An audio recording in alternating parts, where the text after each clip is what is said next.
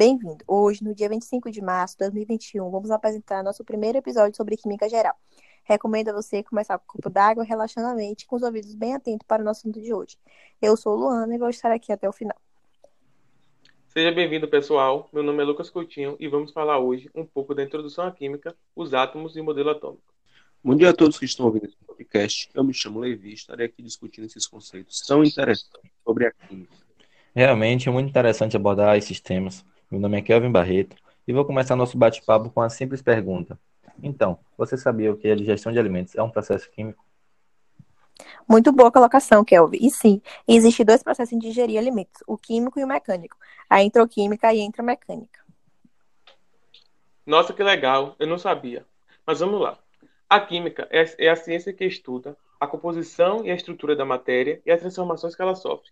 É devido ao fato de tudo no universo ser composto por matéria, a química se torna cada vez mais presente em nossa vida. E por, e por isso é frequentemente chamada de ciência central. O que é matéria? Matéria é tudo que tem massa e ocupa lugar no espaço, ou seja, possui massa e volume. Então, estudar a estrutura da matéria é essencial para a química. A palavra matéria é teoria de latim. Significa aquilo de uma coisa que é feita. As matérias são vidro, madeira, borracha, até o mesmo ar. A energia térmica não possui massa, porque não, tem, não ocupa lugar no espaço, então não é, considerada, não é considerada matéria. A matéria é formada, na maioria das vezes, por moléculas e estão unidas pelos átomos. Existem matérias diferentes, pois as substâncias que formam são diferentes. E aqui vai algumas definições importantes ao tema. Bem, um corpo é uma porção limitada de matéria. Um objeto, um corpo que se presta a uma finalidade determinada. A substância, bem, substância em química é, qualquer espécie de matéria formada por átomos de elementos específicos em proporções específicas. Vale lembrar que cada substância possui um conjunto definido de propriedades e uma composição química. Já as partículas são as formadoras das substâncias, podendo ser chamadas de íons, átomos e moléculas. Bom, já que estamos falando sobre matéria e tudo mais, então vamos à introdução da teoria atômica. Sabemos atualmente que toda a matéria existente no universo é formada por átomos. O modelo é válido e aceito enquanto explicar satisfatoriamente os fenômenos observados até aquele momento. Quando novos fatos são descobertos e não são explicados pelo modelo, ele é alterado e substituído por outro. Por isso, o modelo atômico já foi tantas vezes substituído. E a ideia do átomo já era uma ideia idealizada desde a Grécia Antiga. Naquele tempo, pensava-se de que somos feitos todos dos quatro elementos, por exemplo, ou mesmo só de um, mas mesmo nessa época já se pensava no átomo como sendo algo indivisível. Os conceitos atômicos de Demócrito, definindo como a menor partícula constituinte da matéria e afirmando a sua indivisibilidade, se mantiveram sólidos como rochas por mais de dois mil anos, sendo apenas complementados por John Dalton em 1804. Isso mesmo. E a gente pode começar falando do famoso modelo de Dalton. Dalton introduziu o conceito de descontinuidade da matéria. Foi a primeira teoria científica que considerava que a matéria era composta por átomos. Dizia que Demócrito era, apesar de correto, era meio filosófico, pois não se apoiava em nenhum experimento rigoroso. Dalton fez quatro postulados. Alguém sabe me responder? Eu acho que ele afirmava que, que os elétrons estão localizados em região ao redor do núcleo, chamando de, chamando de eletrosfera. Não, isso quem diz era Rutherford, lá em 1911. Estamos falando de Dalton. Dalton nem conhecia essas coisas de elétron, núcleos e afins. Calma aí. Bem, os postulados de Dalton eram: a matéria está dividida em partículas indivisíveis e inalteráveis, que se chamam átomos. Todos os átomos de um mesmo elemento são idênticos entre si, apresentando a mesma massa e as mesmas propriedades. Logo, os átomos de elementos diferentes possuem massa e propriedades diferentes. Assim, os compostos se formam quando os átomos se combinam em uma relação constante e proporcional. Bem, na época de Dalton, né, haviam sido isolados apenas 36 elementos químicos. Então a tabela periódica não era composta como nós conhecemos hoje. E ainda utilizavam símbolos vindo da alquimia, lá da Grécia Antiga ainda, ou Grécia o quê? Egito Antigo. Me confundi todo agora falando de Grécia e Egito, enfim.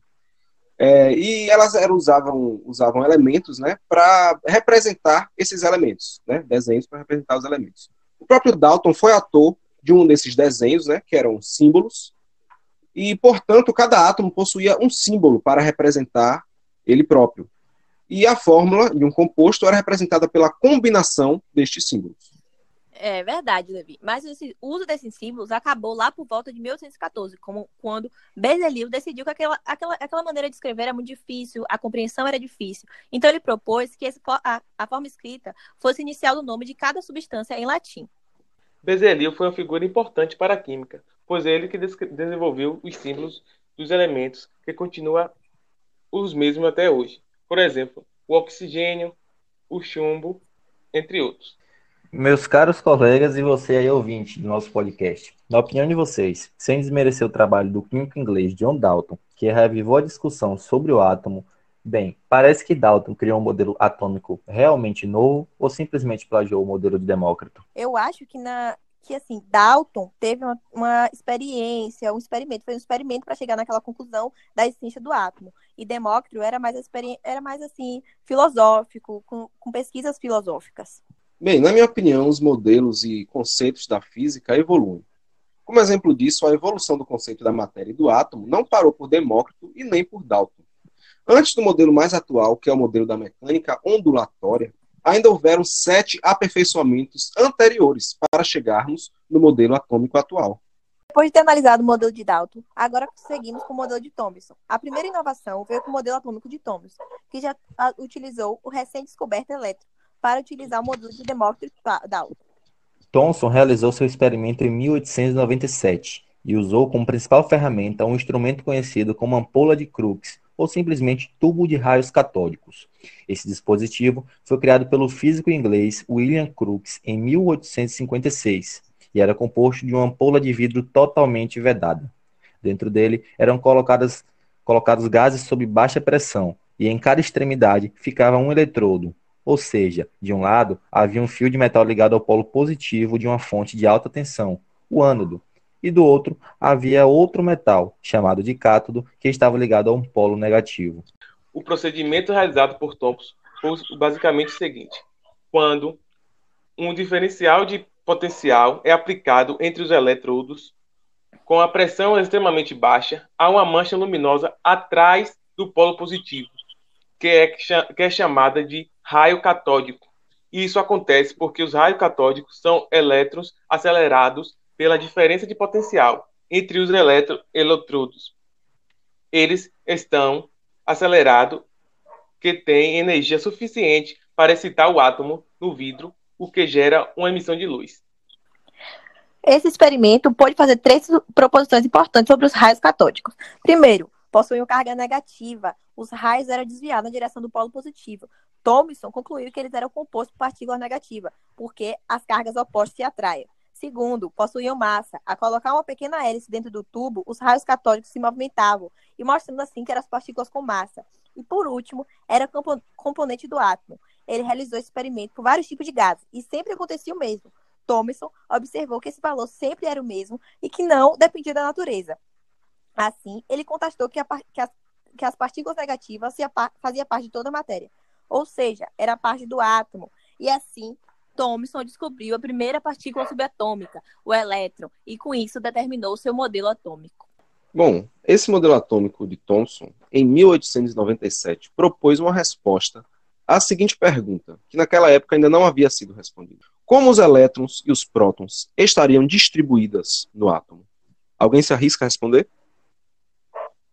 Eu sei. Thomson sugeriu que a massa total do átomo seria devido quase que totalmente do próton. Essa massa seria compacta e uniforme, onde em sua superfície estaria aderidos os elétrons.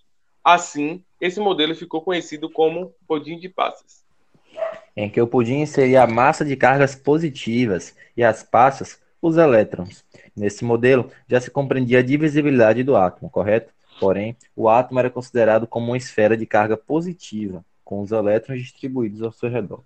Corretamente. Tal modelo foi aceito até 1911, quando chegou Ernest Rutherford, propôs um outro modelo mais apropriado. Esse novo modelo se originou de uma interessante experiência. Bom, pessoal, esse assunto é realmente muito interessante. Eu estou adorando falar sobre Thomson, falar sobre pudim de passas, está me dando até fome. Mas será que eu posso introduzir agora bate-papo? Deve sim. Começar falando sobre a radioatividade. Acho muito interessante. Bom, a radioatividade foi descoberta em 1896 pelo cientista francês Henri Becquerel, ao estudar a fosforescência natural das substâncias. Curiosamente, isso foi um ano após o trabalho de Thomson. Utilizando amostras que continham urânio, Becquerel observou que as emissões radioativas ocorriam de forma espontânea. Marie Curie decidiu estudar os raios de Becquerel e descobriu que os principais tipos de radioatividade são emissões de alfa, beta e gama. As suas investigações confirmaram que todos os sais produziam o mesmo resultado, pois se tratava de uma, de uma propriedade de elementos em comum, o urânio. E assim foi descoberto dois novos elementos super radioativos. E assim foram chamados de polônio e rádio. E agreciou Mercury com dois prêmios Nobel em 1911. A segunda e terceira grandes inovações vieram justamente com Ernest Rutherford, em 1911 e 12. Rutherford conseguiu criar dois modelos atômicos que até hoje são as representações mais conhecidas do átomo. Ele criou primeiro um modelo estático e, posteriormente, um mais dinâmico. Para desenvolver seu modelo atômico, Rutherford realizou experiências com as partículas alfa. Falando assim, da experiência de Rutherford, ele fez o quê? Ele consistiu em lançar um jato de partículas alfas que emitia pelos, emitidas pelo polônio, que era um elemento super radiativo, sobre a finíssima lâmina de ouro, muito fina mesmo, e observou que as partículas iam sofrer algum desvio ao passarem pelos átomos da lâmina de ouro. Rutherford lançou esse experimento no qual tentou verificar se os átomos eram realmente maciços. Para isso, as partículas alfas tinham que ter carga elétrica positiva. Os resultados evidenciaram então três comportamentos distintos. O primeiro, que a maior parte das partículas alfa conseguia atravessar a lâmina de ouro sem qualquer desvio. Esse fato indica que essas partículas não encontram qualquer obstáculo pela frente e seguem seu percurso em linha reta. Algumas partículas alfas conseguem até atravessar a lâmina, porém sofrendo um desvio muito forte em seu caminho. Esse fato mostra que essas partículas encontravam algum obstáculo, mas não era muito grande, assim, quando atravessavam os átomos da lâmina. Pois é, eles realmente encontravam obstáculos, né? Porque se o átomo realmente fosse proposto, como no modelo é, que Thomson nos mostrou, então as partículas alfas não sofreriam desvios fortes, e muito menos iriam voltar. Vale ressaltar que a massa de alfa é 8 mil vezes maior do que a do elétron. A interação elétrica entre os dois praticamente não deveria desviar a partícula. Então, percebe-se exatamente nesse momento que talvez o modelo atômico estivesse errado. E é justamente aqui que nasce a ideia de um átomo com núcleo duro e carga positiva no centro. Vale ressaltar ainda que o raio do núcleo é cerca de 10 mil vezes maior do que o raio de um átomo. É, já, já sabemos que existe o prótons, o, os elétrons, e agora Chardick, em 1932, descobriu a terceira partícula subatômica, o nêutron. E então o modelo de Rutherford sofreu, sofreu uma pequena alterações, em que o núcleo não era mais composto apenas de próton, mas de nêutrons também. E assim, junto com os nêutrons, formavam os núcleos do, dos átomos. Ao redor dele existe uma nuvem de elétrons, a quais são responsáveis pela condução de corrente elétrica. Mas aí é que tá, meu caro ouvinte. Doze anos antes desse acontecimento, o célebre cientista inglês Rutherford, ele mesmo, já tinha previsto a existência dessa partícula. Segundo ele, uma possível ligação de um próton com um elétron originaria uma partícula sem carga elétrica, mas com massa igual à do próton.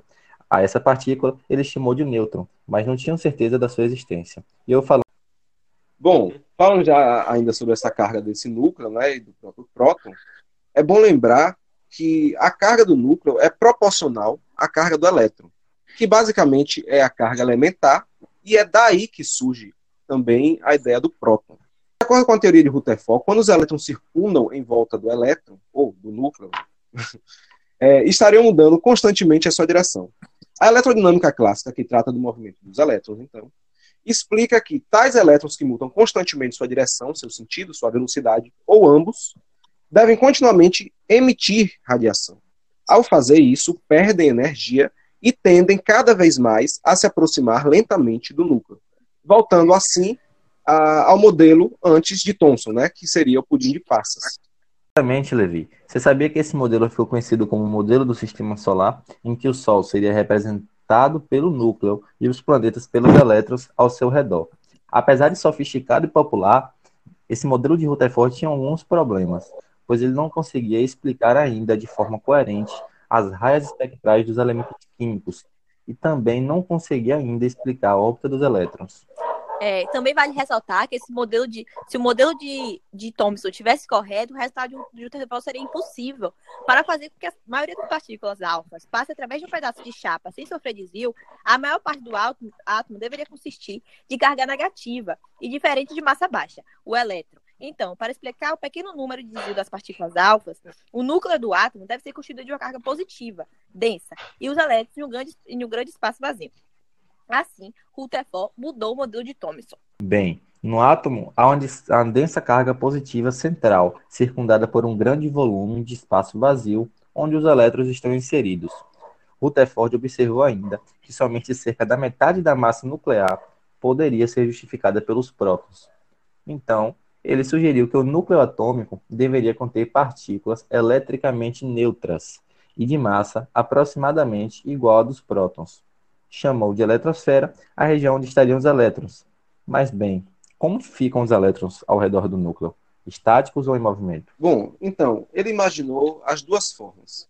E a verdade é que os dois acabam dando o mesmo, que é ele vai entrar em colapso. Se elas estiverem paradas, por causa da carga positiva do núcleo, eles então vão ser atraídos e vão ficar ali coladinhos com ele. Já no caso de estar em movimento, iria se parecer com o sistema do modelo solar, então, voltando agora né, com a descrição do átomo de Rutherford, ele não está inteiramente correta. Ela não esclareceu observações que já tinham sido feitas. A mais importante dessas observações foi a respeito do comportamento de determinados gases. Estes gases, a pressão baixa, emitem luz em um jogo de faixas discretas do espectro eletromagnético. Isto é que se chama de espectro magnético. Isto é completamente diferente da radiação emitida por sólidos, que por sua vez é espalhada uniformemente através do espectro eletromagnético. Nesses gases, sob algumas circunstâncias, as órbitas dos elétrons não podem estar a qualquer distância do núcleo, mas sim confinadas a distâncias discretas do mesmo. O espectro eletromagnético é geralmente apresentado em ordem crescente de frequência, começando pelas ondas de rádio, passando pelas ondas visíveis e até a radiação de gama, de maior frequência. A frequência das ondas eletromagnéticas é o número de oscilações do seu campo elétrico, realiza a cada segundo. Além disso, ondas com frequências mais altas carregam mais energias. Em ordem crescente de frequência, as ondas se distribuem no espectro eletromagnético: ondas de rádio, microondas, infravermelho, luz visível, ultravioletas, raio-x e raio-gama. O número de oscilações do campo elétrico é a frequência da onda eletromagnética. De acordo com a teoria ondulatória, podemos determinar a frequência de uma onda como a razão de sua velocidade de propagação pelo seu comprimento da onda. E o espectro visível diz respeito às ondas eletromagnéticas, cujas frequências são localizadas entre o infravermelho e o infravioleta. Apenas uma pequena fração do espectro eletromagnético pode ser percebida a olho humano. E nós chamamos desse espectro, inclusive, né, do arco-íris. É... Então, em ordem crescente de frequências, as cores do espectro visível são vermelho, laranja, amarelo, verde, ciano, azul e violeta. Sobre o espectro de radiação térmica da matéria condensada, vamos falar de um modelo de radiação descrita por Planck em 1900. A catástrofe ultravioleta era um dos maiores problemas a se resolver. Basicamente, o problema é uma, nenhuma teoria conseguia explicar o que era observado experimentalmente. experimentalmente. Temos o corpo negro, cuja definição física é um corpo que absorve toda a luz que incide sobre ele. Como isso, ele é negro. Mas, quando esse corpo emite essa luz, ele forma um gráfico bem específico que só existe quando essa luz é emitida por um corpo negro. E é aí que é considerada o nascimento da mecânica quântica, embora ela realmente só tenha se desenvolvido cerca de 30 anos depois. De fato, como veremos a seguir, a introdução de níveis de energia discretos foi essencial para o sucesso modelo proposto por Planck. Se a temperatura de um corpo for maior do que a temperatura do ambiente, sua taxa de emissão de radiação é maior do que sua taxa de absorção. Caso a temperatura for menor do que a do ambiente, sua taxa de absorção é maior do que a de emissão. Se o corpo estiver em equilíbrio térmico com o meio, as taxas são semelhantes. Sim, Lucas. Importante lembrar que cinco anos após os trabalhos de Planck, o jovem físico de origem alemã, o famoso Albert Einstein, propôs uma nova hipótese, estendendo a ideia de quantização agora para um novo domínio, é, é, que no final do século XIX, uma série de experiências revelaram que elétrons é, são emitidos de uma superfície de metal, quando a mesma é atingida por luz de frequência suficientemente alta. é, como por exemplo a luz ultravioleta, como falamos. Esse fenômeno passou a ser conhecido como efeito fotoelétrico. O que Ash usou para resolver o problema do fotoelétrico recorre à quantização. Ash propôs que a luz não é só emitida com quanto, em um determinado instante, mas também se propaga quanto individual. Para se avaliar o significado da inovação conceitual formulada por Einstein, basta lembrar que estava propondo que os fenômenos luminosos, como reflexão, refração, difração e interferência. Bem, na época eram perfeitamente explicados como fenômenos ondulatórios. Poderiam sim ser considerados como pequenas partículas ou grãos de energia eletromagnética. Einstein, assim, retoma ideias que haviam sido propostas por Isaac Newton lá em torno de 1700, mas que eram consideradas no início do século XX como obsoletas. A teoria de Bohr foi publicada em 1913 e 1915. Ela conseguiu explicar perfeitamente o aspecto do átomo do hidrogênio e que a teoria de Rutherford não conseguia explicar. Para isto, Bohr aceitou o modelo dinâmico de Rutherford com três postulados. Primeiro, os elétrons giram ao redor do núcleo em órbitas circulares. Isso Rutherford já dizia lá no modelo dele. Porém, sem emitir energia radiante, estado estacionário. Hum, lembrei. O segundo dizia que um átomo emite energia sob a forma de luz, somente quando um elétron pula de um orbital de maior para uma de menor energia, e que a que for emitida é igual à diferença de energia dos dois orbitais envolvidos no salto. Assim, o terceiro postulado indica que o elétron não pode estar a qualquer distância do núcleo, porém, ele fica limitado a poucas órbitas possíveis, as quais são definidas por um parâmetro no modelo de Bohr, é, a gente tem o quê? Além de explicar o aspecto principal do átomo de hidrogênio e de átomos hidrogenoides, que são aqueles com apenas um elétron, ainda permite calcular raios e velocidades para os mesmos. Mas vale ressaltar que esses cálculos não se aplicam para os outros elementos, ou seja, com o maior número atômico. E por fim, finalizando o modelo de Bohr, podemos fazer, falar de algumas aplicações o teste da chama, fogo de artifício, luminosas lâmpadas, fluorescência e fluorescência e raio laser e a, até mesmo a luz dos vagalumes. Aqui encerra nosso primeiro podcast sobre química geral. Obrigada, colegas, obrigado, ouvinte, e até a próxima.